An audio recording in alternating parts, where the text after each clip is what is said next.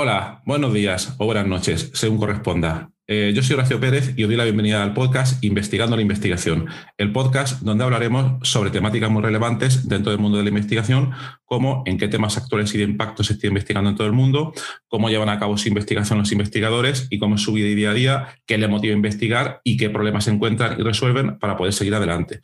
Y además nos centraremos no solo en la investigación académica, sino también en la transferencia tecnológica y en cómo se realiza la investigación en las empresas.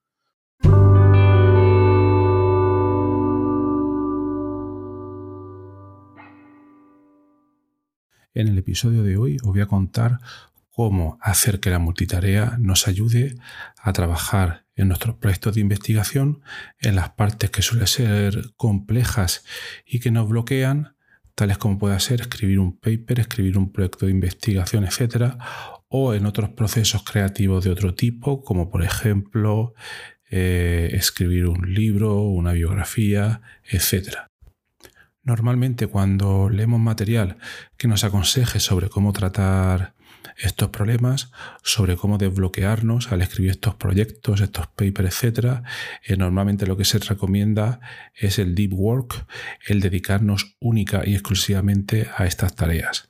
Pero este método no siempre es efectivo. Esta metodología lo que recomienda, por ejemplo, es dedicar un día entero a uno de estos proyectos cuando estamos atascados pero eh, nos puede salir el tiro por la culata, porque si estamos totalmente atascados en uno de estos proyectos, lo que podría pasar es que nos dedicamos el día entero a intentar solucionarlo, a intentar ser creativos, al final no lo conseguimos y a medida que pasa el día, que pasa el tiempo, cada vez nos vamos bloqueando más al ver que nos hemos atascado y al final terminamos por no hacer nada. Esta situación es común a mucha gente y yo os voy a comentar el método que me funciona a mí para eh, resolver este tipo de problemas, no para un solo proyecto, sino para varios proyectos al mismo tiempo.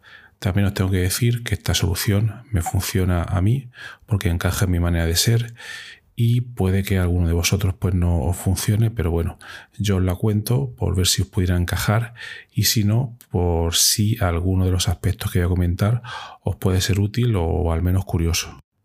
Bien, antes de nada voy a incidir en qué contexto se pueden aplicar estas técnicas.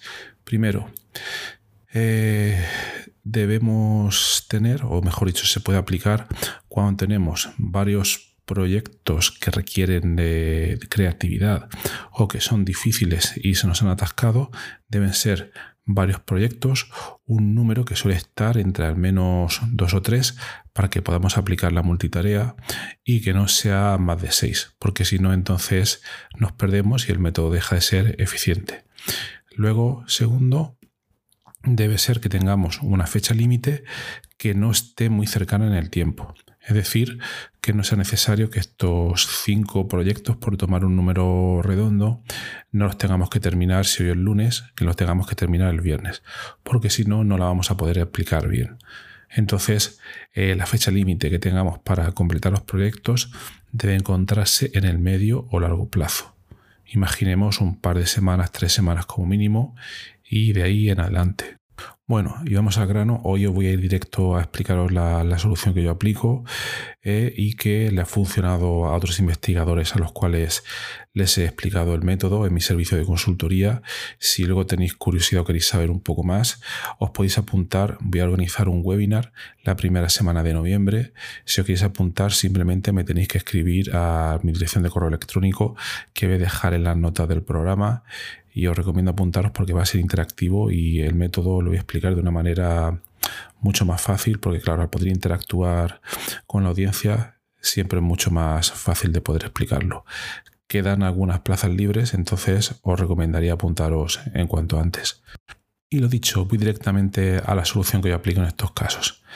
En el fondo, la idea es muy, muy fácil de entender, pero para poder aplicarla de manera eficiente requiere una cierta planificación, pero sobre todo una constancia, este es uno de los factores más importantes, y también por último, una confianza en uno mismo a la hora de aplicar el método. Bien, el primer punto es debemos escoger este tipo de proyectos que estamos comentando, los cuales se nos han atascado o que son complejos. Por ejemplo, vamos a centrarnos en escribir papers o en escribir un proyecto de investigación, como casos arquetípicos donde se puede aplicar. Bien, pues debemos escoger un número tipo, vamos a suponer que son 5. Y que la fecha límite en el tiempo estamos hablando pues de un mes o dos meses, por ejemplo. ¿Vale? Bien, ese es el primer punto. Luego, debemos determinar en un día típico de trabajo, normalmente solemos tener, si estamos hablando de siete horas y media de trabajo, podemos suponer seis horas efectivas. Entonces, de ese tiempo que tengamos de trabajo, vamos a reservar la mitad para aplicar este método. Es decir, de seis horas efectivas, seleccionaríamos eh, pues tres horas para aplicar este método y las tres horas restantes para otras tareas que vosotros estiméis. Segundo punto, es importante aplicar este método todos, todos los días.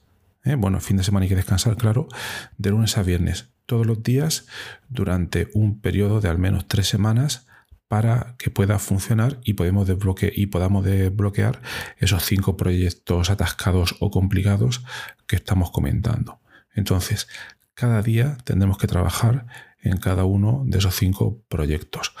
¿Cómo lo vamos a hacer? Pues bien, vamos a aplicar una técnica que se llama Pomodoro en algunos sitios, Timeboxing en otros sitios, y que consiste básicamente en trabajar una unidad concreta de tiempo en cada uno de esos proyectos.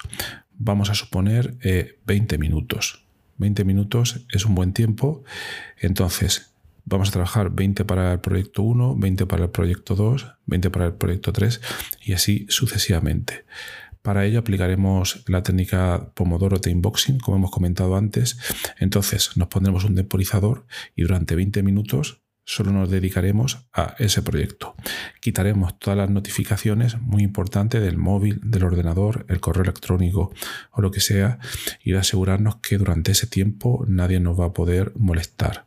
Bien, entonces, aunque estemos bloqueados, debemos intentar dedicar esos 20 minutos sin ninguna concesión, aunque no vayamos a obtener ningún resultado, pero intentar escribir lo que sea, intentar avanzar de algún modo o por lo menos intentar pensar en el proyecto, esquematizarlo, etcétera, pero no quedarnos parados.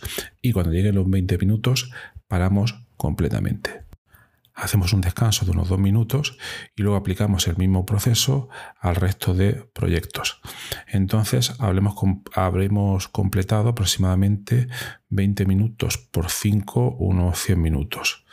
Ahora estaréis diciendo, bueno, pero si de 6 horas efectiva hemos reservado la mitad, el 50%, que son 3 horas, de 100 minutos a 3 horas, que son unos 180, todavía no sobraría, no sobraría tiempo, ¿no?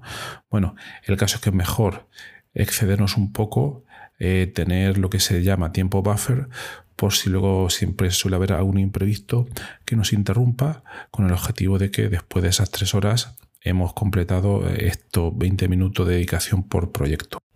El primer día que lo hagáis es posible que no sentáis ninguna sensación de progreso, el segundo tampoco, quizás el tercero tampoco, pero el punto clave es que conforme vayan pasando los días comenzaréis a ver cómo se empiezan a desbloquear muchos de los problemas que encontrabais antes que no tenían solución, cómo vuestra creatividad empieza a crecer y todo ello se debe a que si lo organizáis de la manera adecuada, vuestro problema se trasladará a vuestro subconsciente. Bueno, que coste que yo no soy psicólogo, eso está claro, eh, lo llamo subconsciente, pero eh, básicamente lo que quiere decir es que eh, nuestro problema lo trasladaremos a una parte que no es consciente de nuestro pensamiento y que esa parte se ocupará de procesarla de una manera más o menos eficiente, pero se ocupará de procesarla día a día. De tal manera que llegará un momento en que cuando sigamos con este proceso, nada más ponernos a trabajar en ese proyecto, nos vendrán un montón de soluciones.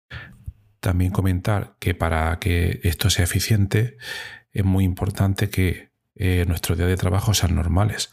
Es decir, que cuando hayamos trabajado las siete horas o siete horas y media de una jornada laboral, el resto del tiempo desconectemos completamente, tengamos un tiempo libre, un tiempo de ocio, para que eh, nuestra parte subconsciente pueda trabajar en esos problemas, por una parte, y luego para que nosotros eh, podamos desconectar también de manera consciente y estar lo suficientemente descansados al día siguiente como para poder continuar en este eh, proceso. Entonces, conforme lo vayáis aplicando, veréis que vais encontrando soluciones a los diferentes proyectos, en algunos casos más, en algunos casos menos, y luego es posible que alguno de esos proyectos lo hayáis desbloqueado tanto que os entre en ganas en un determinado momento de pararlo todo y dedicar la máxima energía posible a ese día, por ejemplo, el día completo, a intentar terminar ese paper, ese proyecto o lo que sea. Si así os sentís más cómodos y queréis aprovechar esa fuente de energía, pues adelante pero al día siguiente también os recomiendo eh, que no abandonéis el resto de proyectos, los cuales ya tenéis en marcha, porque luego sería mucho más difícil si los dejáis durante mucho tiempo el, volver a, engancharos en ellos y a aprovechar toda esa inercia, toda esa fuerza, ese empuje que habéis cogido con ellos. Bueno, y hasta aquí eh, pienso que la idea es bastante simple. Eh, os recomiendo que lo, que lo probéis durante un tiempo. Como os he comentado, voy a organizar un webinar. Si os queréis apuntar, en la nota del programa está mi dirección de correo electrónico. Os recomendaría participar para entender un poco mejor todos los detalles. Y por último, insistir que hay gente que es posible que no le funcione. Eh, a mí me funciona bastante, bastante bien. Otros investigadores que se han enseñado les ha funcionado de maravilla. Y hasta aquí el episodio de hoy.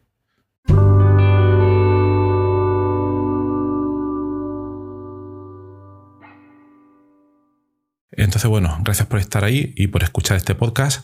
Eh, os recuerdo que en la nota del episodio tenéis los detalles sobre muchas de las cosas que hemos hablado hoy y también un formulario donde si quieres puedes opinar sobre el podcast, para bien o para mal, como quieras, estás en todo tu derecho y también sugerir si quieres un próximo entrevistado o tema que está relacionado con la investigación, claro, pues tu opinión me parece muy importante, y tanto a mí como a toda la audiencia de este podcast que, que va creciendo y, y que va contando muchas cosas interesantes. También comenta que tenemos un grupo de Telegram, es que está puesto en la nota del programa, donde te puedes unir si quieres para discutir de manera más directa, que no mediante el email, que a veces es un poco más, más frío, pero bueno, en ese grupo puedes comentar todas estas cosas. Y también comentar que si te interesa alguna de las técnicas de productividad que hemos mencionado hoy de manera muy breve en el podcast, eh, en esta entrevista, bueno, me puedes contactar directamente y te puedo dar más detalles. Y por último, si te ha gustado, eh, te agradecería muchísimo que lo recomendases a quien veas que le puede interesar y difundirlo por las redes sociales o donde sea. Y nada, y si estás en Apple Podcast, eh, pues ponernos ahí cinco estrellas o cuatro como quieras. Siempre viene bien. Muchas gracias. Hasta luego.